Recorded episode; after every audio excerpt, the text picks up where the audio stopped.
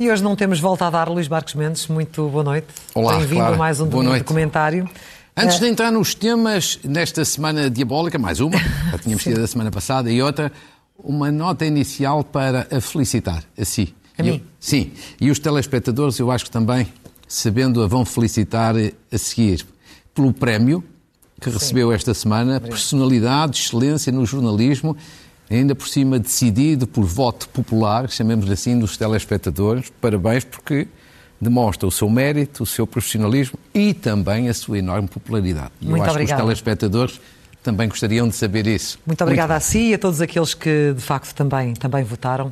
É uma Muito honra e bem. uma responsabilidade. Claro. Então avancemos para eh, o tema, não é propriamente monotemático, porque tem várias nuances, tem Claro. vários matizes, mas pela primeira vez na nossa democracia o Parlamento chumbou mesmo o Orçamento de Estado. Isto tem consequências, vai ter consequências. Claro que sim. Primeira, primeira questão, indo por partes, eu acho que é uma enorme precipitação e uma enorme irresponsabilidade. Disse-o aqui várias vezes. Abrir uma crise política nesta altura, acrescentando crise política, à crise económica, à crise social, à crise pandémica, que ainda não está terminada, à crise energética, à crise das empresas, onde faltam muitas delas matérias-primas. Eu acho que isto é uma leviandade, uma precipitação, portanto não devia ter acontecido.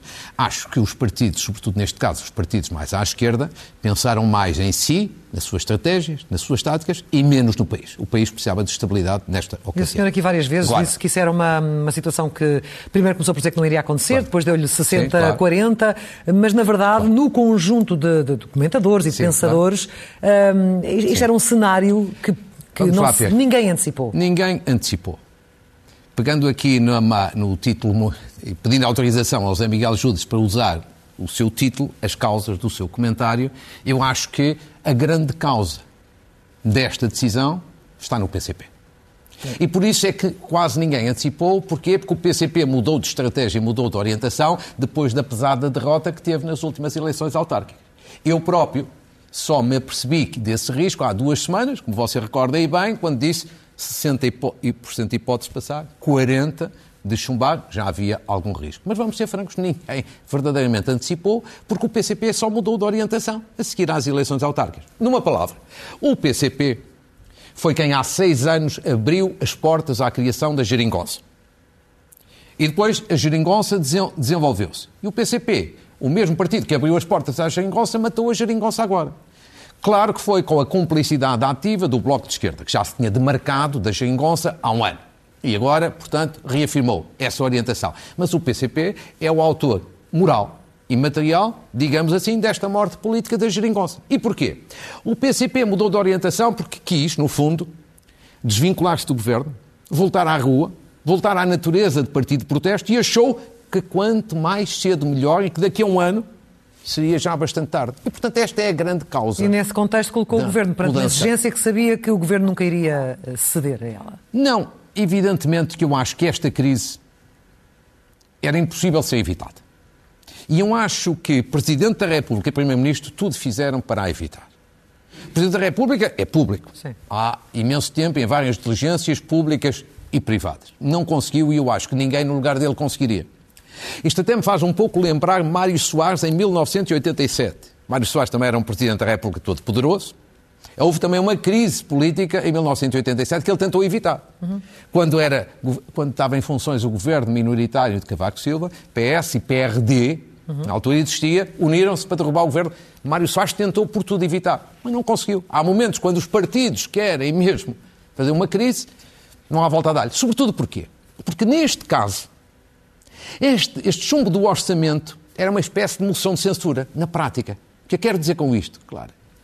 Quer dizer, os partidos queriam chumbar o orçamento, mas queriam também derrubar o governo. A prova disso é que as grandes divergências não eram questões orçamentais. Salário mínimo, sustentabilidade da segurança social, legislação laboral, questões fora do orçamento. Portanto, o que eles queriam mesmo era o derrubo do governo, não era apenas chumbar um orçamento.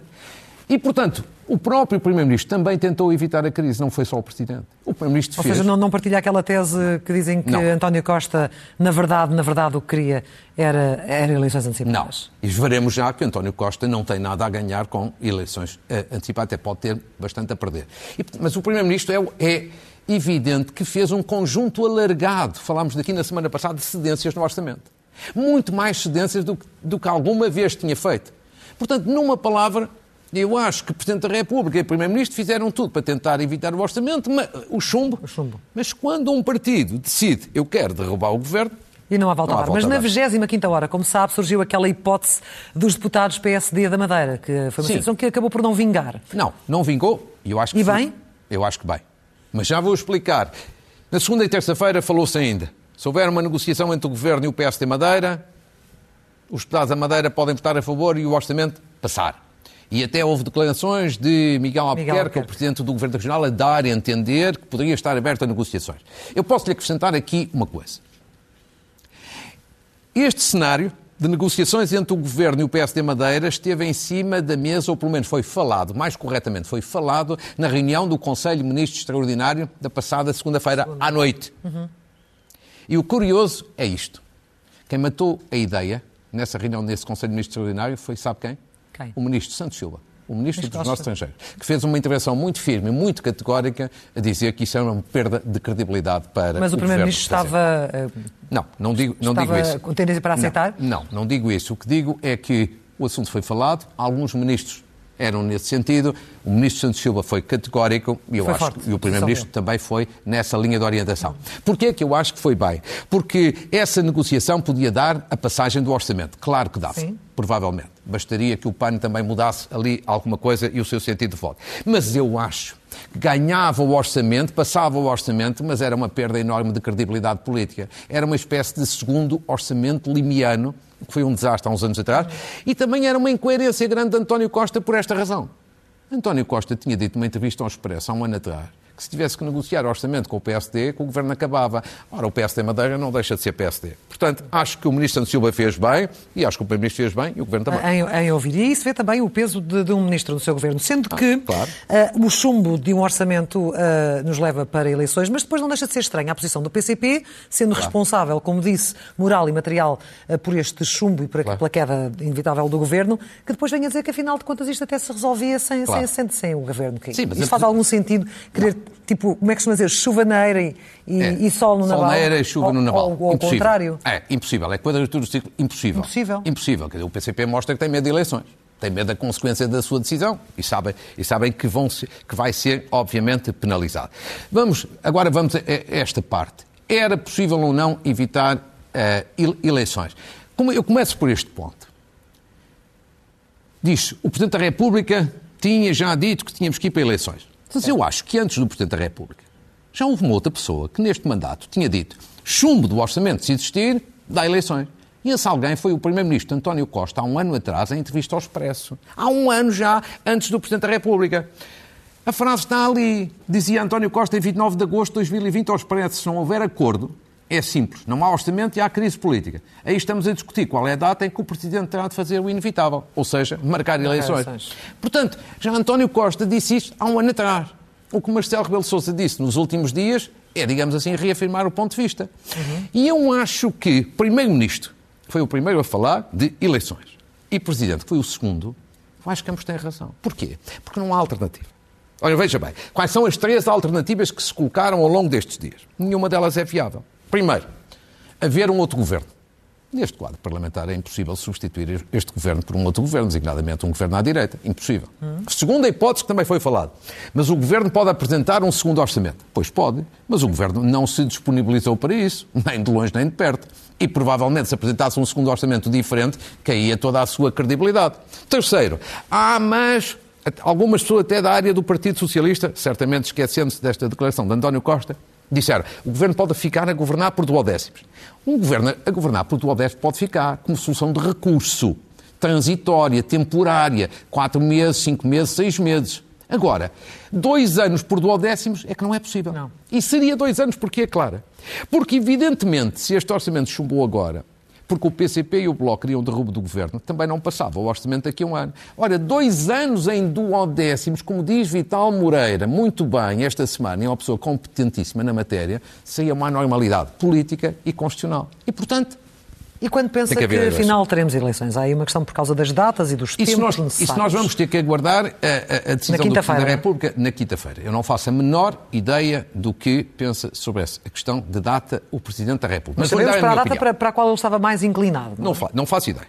Mas vou-lhe dar a minha opinião. Com esta à vontade, portanto, vou-lhe dar a minha opinião. Ontem, vários partidos propuseram a data de 16, 16. de janeiro. E eu fiquei incrédulo. Incrédulo com isso. Eu vou explicar.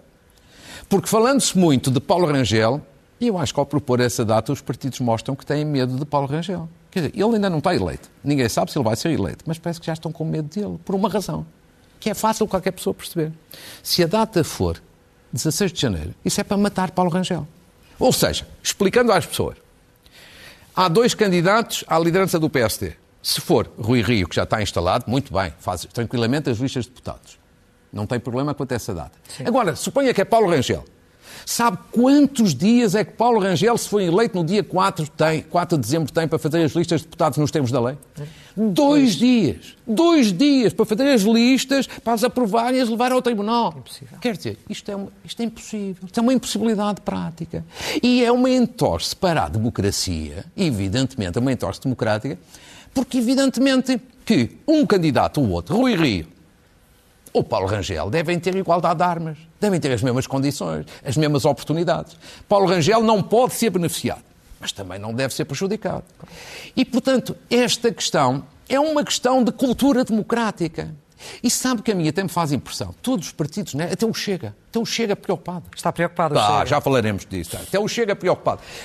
Mas a mim o que me torna mais incrédulo e que me estranho muito é a posição do Partido Socialista. Sabe porquê? Talvez as pessoas já não se recordem. Mas há 20 anos houve uma situação muito semelhante a esta. E não foi com o PSD, agora é com o PSD. Há 20 anos foi com o Partido Socialista. Porque houve uma dissolução decidida por Jorge Sampaio. António Guterres estava de saída da liderança. Ferro Rodrigues é que estava para entrar. E Jorge Sampaio deu algumas semanas de tempo a mais para o PS completar o processo da mudança de líder e para se organizar para as eleições. Exato. E ninguém criticou Jorge Sampaio, nem ninguém lhe disse que ele estava a fazer um favor ao Partido Socialista. Era cultura democrática para quê?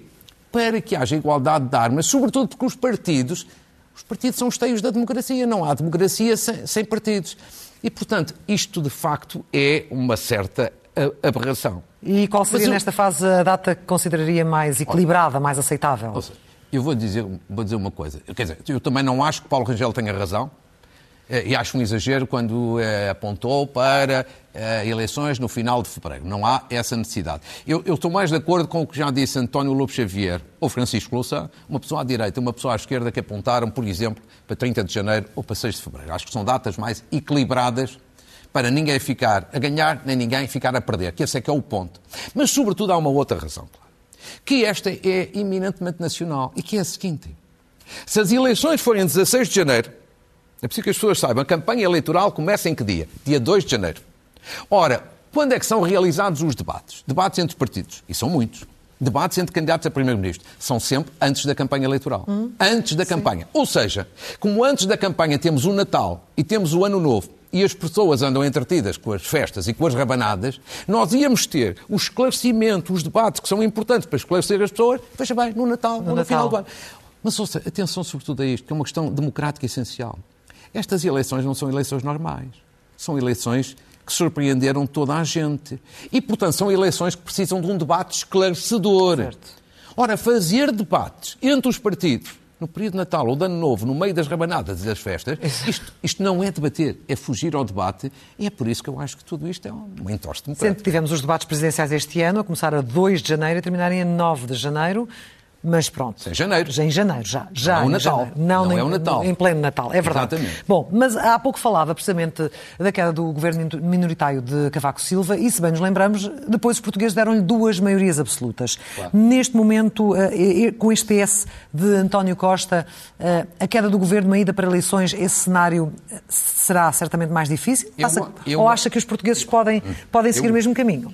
Eu acho que, aos olhos de hoje, dos dias de hoje, com os dados de hoje, eu acho que o Partido Socialista seria claramente o provável vencedor das eleições. Mas? Porque tentou, deixe-me explicar porquê, tentou evitar uma crise, porque faz-se de vítima, porque de alguma forma beneficia com a penalização dos partidos à esquerda. Agora, em janeiro, com todos os debates, com a campanha hum. e com todas as entrevistas, eu acho que o desfecho das eleições pode ser uma certa incerteza, pode ser muito incerta. Ou seja, o PS pode ganhar, mais provável, mas também pode, pode perder. E porquê? E pode vir aqui ao fantasma, em grande medida, da Câmara de Lisboa. Também nunca ninguém pensou na derrota de Medina, ninguém. E ela aconteceu. E porquê é que eu acho que isto pode ser muito incerto? E já há sinais aí de preocupação na área do Partido Socialista, preocupações mais que legítimas. Porquê? Primeiro, porque acho que há um enorme cansaço em relação ao governo. Porque, atenção, na altura, Cavaco Silva, quando caiu, tinha um ano e meio de governo, estava fresquinho como um alface. Agora são seis anos de governo seis anos de desgaste. Há um grande cansaço. Cansaço pelo estilo. A habilidade de António Costa, no princípio, era uma qualidade, agora parece que é um defeito. Cansados pela arrogância. Há muita, muitos ticos de arrogância no governo. Cansado porque há muita degradação em muitos setores. O caso da saúde é paradigmático. Porque há falta de resultados noutros setores. Ou seja, há, numa parte grande do país, cansaço, vontade de mudança. E como... que quer mudar. A questão é se tem ou não uma alternativa, claro, não é? Como aconteceu, de resto, no fim do cavaquismo e no fim do guterrismo. Vontade de mudança com o desgaste e com o cansaço. Depois, porque António Costa parte um pouco derrotado para estas eleições. E ele próprio assumiu com humildade e com hombridade que é um derrotado. Porquê? Porque ele defendeu a geringonça. Apresentou-a como uma solução duradoura, estável, e da estabilidade da origem à instabilidade. Isto tem consequências. Isso não é uma tentativa de recolha de simpatia ao vitimizar-se? Mas também não deixa de ser o reconhecimento de uma derrota, porque evidentemente é. Apostou numa solução e a solução falhou. E depois há, sobretudo, aqui um outro ponto. António Costa pode vir a tentar, nunca o dizendo, uma maioria absoluta. Ele, resto, falou numa maioria reforçada. Certo. E é um caminho possível, evidentemente. Mas eu acho que é muito difícil, porque o povo de esquerda, ao contrário do povo de direita, não gosta de maiorias absolutas. Nem os eleitores socialistas gostam muito, e muito menos os eleitores do Bloco e do PCP. Se os eleitores do Bloco ou do PCP se aperceberem da ideia de uma maioria absoluta, mais depressa se abstêm do que votam no Partido Socialista. Agora, eu acho que, sobretudo, António Costa tem um problema sério. E que esse vai ser muito delicado nos tais debates e entrevistas mais próximos das eleições, que é este. Enquanto que no passado, há dois anos, António Costa tinha uma solução governativa para apresentar, a geringonça. Ele agora não tem. Não tem. Não tem nenhuma. Porque, repare, a geringonça acabou. E como isto foi um divórcio litigioso e pesado, vai deixar marcas durante bastante tempo. Depois, do outro lado, não tem hipótese de Bloco Central, os dois candidatos à liderança do PSD, de resto já disseram que não, um e outro. E, portanto, se as pessoas pensarem um voto aqui no Partido Socialista em António Costa, mantém o impasse que vem de trás, obviamente que isto torna delicada a situação para António Costa. E, portanto, ao chegarmos a janeiro, pode haver aqui, de facto, uma ideia de incerteza no resultado. Pois, de facto, está tudo em aberto. Ou isso, ou dão-lhe a maioria absoluta, ou então mudam, mudam de agulha, não é? Falando, a situação é difícil para é difícil, o Partido Socialista. É. Uh, falando... Por isso é que eu acho, e sempre achei, que o Partido Socialista, tirando bocadinho de oscilação inicial, porque eu acho que houve ali uma oscilação inicial, não queria eleições antecipadas. Não queria. Falando do PSD, conseguirá o PSD capitalizar algum descontentamento? Eh, conseguirá afirmar-se como uma alternativa depende. credível que até hoje ainda não, não conseguiu? Depende, depende. Até ao momento não conseguiu. Eu acho que, analiticamente falando, o PSD pode vir a ter uma vantagem. Pode vir a ter. Temos que aguardar. Porque ainda tem as eleições internas e depois ainda falta, a parte claro. restante. Qual é essa vantagem? É a vantagem da bipolarização. Estas eleições vão ser fortemente bipolarizadas. O que aqui significa? Vão ser talvez as eleições mais bipolarizadas dos últimos anos. Ou seja, PS de um lado, PSD do outro. Uma bipolarização entre os dois partidos. Certo. E, portanto, o Partido Socialista também vai beneficiar com isso, com voto útil, eventualmente, da esquerda. Agora, o PSD pode beneficiar em muito, coisa que não aconteceu em várias das últimas eleições. Porque o PSD pode beneficiar do tal descontentamento com o governo e, portanto, a eleitores, digamos assim, do centro e do centro-direita. E o PSD pode beneficiar, por causa da bipolarização, de muito voto útil, designadamente do, da área da direita moderada e até de votos úteis que, em circunstâncias normais, podiam ir para o Chega. Portanto, é o efeito da, da bipolarização aqui. E por isso é que, à esquerda, vítimas podem ser claramente o Bloco e o PCP. À direita pode ser claramente o CDS. E o próprio Chega, que eu sempre achei que é o grande beneficiário destas eleições, e é aquele que claramente vai subir. Obviamente vai subir, tem um deputado, vai aumentar. Mas? Mas pode não aumentar tanto por força da bipolarização como André Ventura imaginava, sobretudo se o líder do PSD for Paulo Rangel. Ainda ontem se viu à saída de Belém que Ventura preocupado e falou logo de Paulo Rangel. Porque, evidentemente, como todos os dados estão aí, Paulo Rangel tem, digamos assim, uma capacidade de unificação à direita maior do que Rui Rio. Uhum. Portanto, temos que ver Sendo que eu acho que Rui Rio e Paulo Rangel, que são agora candidatos nas eleições internas, tinham ambos vantagem, ambos de vantagem, em transformar agora estas eleições numas primárias das eleições legislativas. Ou seja, deixarem-se um e outro de questiúnclas, deixarem-se de questões internas, falarem do país, para o país propostas alternativas, fazer disto uma espécie de primeira volta das eleições legislativas, é assim que eu chamo primárias. E acho que isso era muito mais útil para quem está a assistir a esta campanha. Já o CDS está num processo, acho que podemos dizer, destrutivo, então é o que aconteceu Sim. nos últimos dias. É, é, é, emblemático. Como é que vê o que está a acontecer neste momento? Olha, vejo com pena. Com muita pena, porque o CDS é um partido fundador da democracia. Nós temos quatro grandes partidos fundadores da democracia. O CDS é um deles. E está a desaparecer. E está quase em, em extinção. E aquilo que aconteceu este fim de semana e eu acho que é mais uma machadada, para não dizer que é das últimas machadadas, no CDS. Sim. Eu acho isto uma coisa do outro mundo. E repare, primeiro, eu acho que isto é um espetáculo deprimente, aquilo que foi dado este fim, este fim, de semana. Um espetáculo deprimente, em que acho sinceramente que desta vez Francisco Rodrigues Santos, eu acho que andou ali a tentar fazer batota política. Uhum. Batota política. Eu já tinha dito, citando Paulo Baldaia há duas semanas, que antecipar eleições, eh, adiar eleições internas no PSD, Paulo Baldaia tinha dito, é uma espécie de golpe de Estado. Eu acho que foi uma expressão feliz que ele usou. E aqui no CDS é a mesma coisa, porque veja bem, Francisco Rodrigues dos Santos não é apenas mudar de opinião. Francisco Rodrigues dos Santos, há umas semanas atrás, tinha marcado eleições para um prazo curto e dizendo é preciso um prazo curto, porque achava que eventualmente teria vantagens disso. Normal, não, nunca o critiquei por isso. Então e agora passa para o extremo oposto. Parece que agora se vê aflito e agora resolve adiar as eleições. O mesmo que as antecipou ou queria um prazo mais curto, agora quer adiar. E por é isso se fala em batota. Ouça, isto é batota. Isto é querer ganhar na secretaria. Isto não é, é feio. Isto não é bonito. Isto é um bocadinho degradante. Oh, sabe, oh, oh, claro, eu vou-lhe dizer, isto faz-me tanta impressão. Porque, seja no CDS, no PSD, no PS, em qualquer partido, uma pessoa agarrar-se ao lugar não ter capacidade de desprendimento do julgar é uma coisa que faz enorme impressão. E vou-lhe dar o, o, o, meu exemplo. Há 14, 15 anos, era eu líder do PSD. Já estou fora da vida política ativa há muitos anos, mas eu estava na altura. O PSD teve um problema de perder a Câmara de Lisboa. Eu estava a meio do meu mandato. Ninguém exigiu que eu saísse. Ninguém exigiu que eu fizesse eleições antecipadas. Mas eu achei, mesmo estando a um ano do fim do mandato, que não me devia agarrar ao lugar. Devia dar a palavra ao povo laranjinha, como quem diz. É preciso refrescar a legitimidade, é preciso renovar a legitimidade. Se concordarem, muito bem, votam em mim. Se não concordarem, está tudo bem. Não concordaram. E, e eu perdi, mas perdi de consciência tranquila porque não me agarrei ao lugar. E, portanto, então, o povo laranjinha achou de outra maneira, eu fiquei com a consciência tranquila, fiquei de bem com eles, com toda a gente, porque acho que há momentos na vida em que é preferível perder com honra do que estar a ganhar sem glória na Secretaria. E, sobretudo, quando há líderes em final do mandato que, evidentemente, é mais importante refrescar, renovar a legitimidade, porque estão em final de mandato, do que a meio de um mandato. mandato. Tenho Sendo... dificuldade em perceber isto. Isto aplica-se ao CDS como se aplica a qualquer partido, mas pronto, é vida. Sendo que ouvimos, por exemplo, Ribeiro Castro dizer que está em marcha um plano de destruição do CDS e as ingerências da, da, da do Iniciativa Liberal. Eu não sei.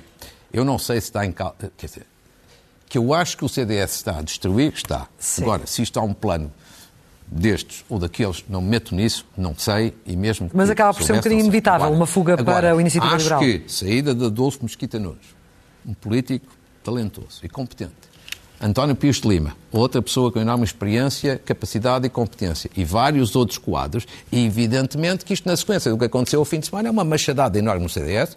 Os beneficiários podem vir a ser, sim, Iniciativa Liberal, o PSD, não sei se vão entrar para esses partidos, provavelmente até não, mas evidentemente que são os beneficiários, ou seja, É muito mal para a democracia isto que está a acontecer com o CDS, insisto, com pena, porque o CDS é um partido fundador da democracia. E finalmente, falando do Bloco de Esquerda e do PCP, responsáveis aos olhos de muitos por esta, por esta crise política, se serão ou não penalizados neste processo? Isso acho que, todo, eu acho que estou a dizer uma, uma, uma verdade lá para Alice. É quase inevitável serem penalizados. Porquê? Porque são os responsáveis por esta crise. Chumbo do orçamento, derrubo do, e, e derrubo do governo. E, portanto, queriam este, equipararam isto a uma moção de censura. E eu acho que esta crise é má para o país, eu acho que é má para eles próprios. E é má para as pessoas mais pobres, mais vulneráveis da sociedade. Eu acho que eles deviam ter pensado nisto. Até porque falam muito dos pobres, dos vulneráveis, mas esqueceram-se deles no momento da verdade. Má para o país, já o disse, acrescentar uma crise política. As crises todas que temos, económica, social e energética, disparate. Segundo, mal para eles próprios, porque derrubar um governo de esquerda é muito impopular à esquerda. Já se viu há 10 anos no ah, PEC 4. Sim, com o PEC 4. Sim. Exatamente. Derrubar com base num orçamento que era talvez o orçamento mais de esquerda dos últimos anos, mais impopular se trata. E depois, eu acho que há duas ou três questões, já falei aqui na semana passada, que são quase impossíveis de compreender. Como é que o Bloco e o PCP vão explicar, por exemplo, isto? Vão explicar aos pensionistas, aos reformados, que são os mais pobres, que iam ter um aumento extraordinário, ainda que não fosse grande, era um aumento extraordinário de pensões em janeiro. janeiro, e agora já não vão ter porque eles chumbaram o orçamento. Como é que eles vão explicar isto? E eles que tanto falam dos pobres, vulneráveis e desfavorecidos. Saúde. A saúde parece um queixo suíço, não é? Aquilo é buraco por todo lado. Havia dinheiro no orçamento, esperava-se algumas medidas aqui para melhorar a situação. São todos os dias os casos novos que surgem graves na saúde. E então agora não se pode fazer nada de relevante porque o orçamento chumbou. Acho que é muito, muito difícil de perceber e acho que isto pode levantar um problema sério no futuro também. As lideranças ficam em causa? Muito acho rapidamente para fechar ficar. este tema. Catarina Martins já teve nos últimos tempos uma derrota pesada nas eleições presidenciais, uma derrota nas eleições autárquicas, já mais esperável, e, portanto, três derrotas seguidas não é brilhante para uma liderança. E Jerónimo de Sousa está de pesadelo em pesadelo eleitoral e, portanto, eu acho que o que acontecer nas próximas legislativas pode afetar os líderes, quer do Bloco, quer do PCP. Embora desta vez é um bocadinho difícil, eu acho que eles tiveram tempo a pensar em tudo isto.